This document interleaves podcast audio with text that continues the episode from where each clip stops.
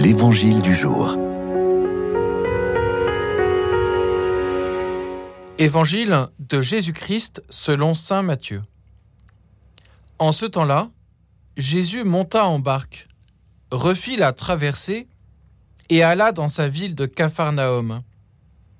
Et voici qu'on lui présenta un paralysé couché sur une civière. Voyant leur foi, Jésus dit au paralysé, Confiance, mon enfant, tes péchés sont pardonnés. Et voici que certains parmi les scribes se disaient, Celui-là blasphème.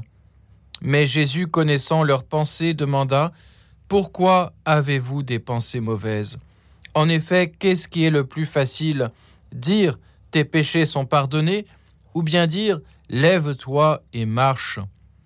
Eh bien, pour que vous sachiez que le Fils de l'homme a le pouvoir sur la terre de pardonner les péchés, Jésus s'adressa alors au paralysé, Lève-toi, prends ta civière et rentre dans ta maison. Il se leva et rentra dans sa maison. Voyant cela, les foules furent saisies de crainte et rendirent gloire à Dieu qui a donné un tel pouvoir aux hommes.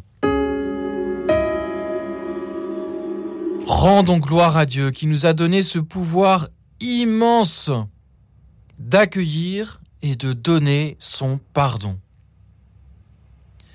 C'est tellement merveilleux de pouvoir ainsi accueillir et donner la guérison du cœur, de pouvoir accueillir et donner la plénitude de la vie de l'esprit. J'insiste là-dessus, parce que nous faisons tellement attention, et à juste titre, bien sûr, au bien du corps, que peut-être nous avons quelque peu oublié le bien de l'âme.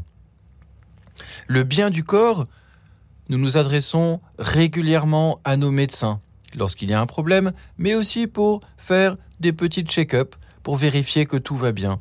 Le bien du corps, nous faisons attention à la façon dont nous nourrissons, nous faisons attention à notre activité physique, au rythme de notre cœur, à notre respiration, à notre poids, et ainsi de suite. Peut-être que certains parmi nous ont une montre ou un téléphone qui mesure toutes ces données de la santé physique. Alors, est-ce que nous faisons aussi attention à la santé de l'âme? Bien, sûrement un petit peu et même un peu plus, sinon vous ne seriez pas en train d'écouter l'évangile et son commentaire, mais quand même, est-ce que régulièrement nous faisons un point? Pas seulement quand il y a une crise, mais aussi régulièrement. Eh bien moi je pense à la confession régulière. Se confesser régulièrement, c'est-à-dire tous les trois mois, c'est pouvoir à chaque fois faire mémoire du chemin parcouru. C'est pouvoir rendre grâce à Dieu qui nous accompagne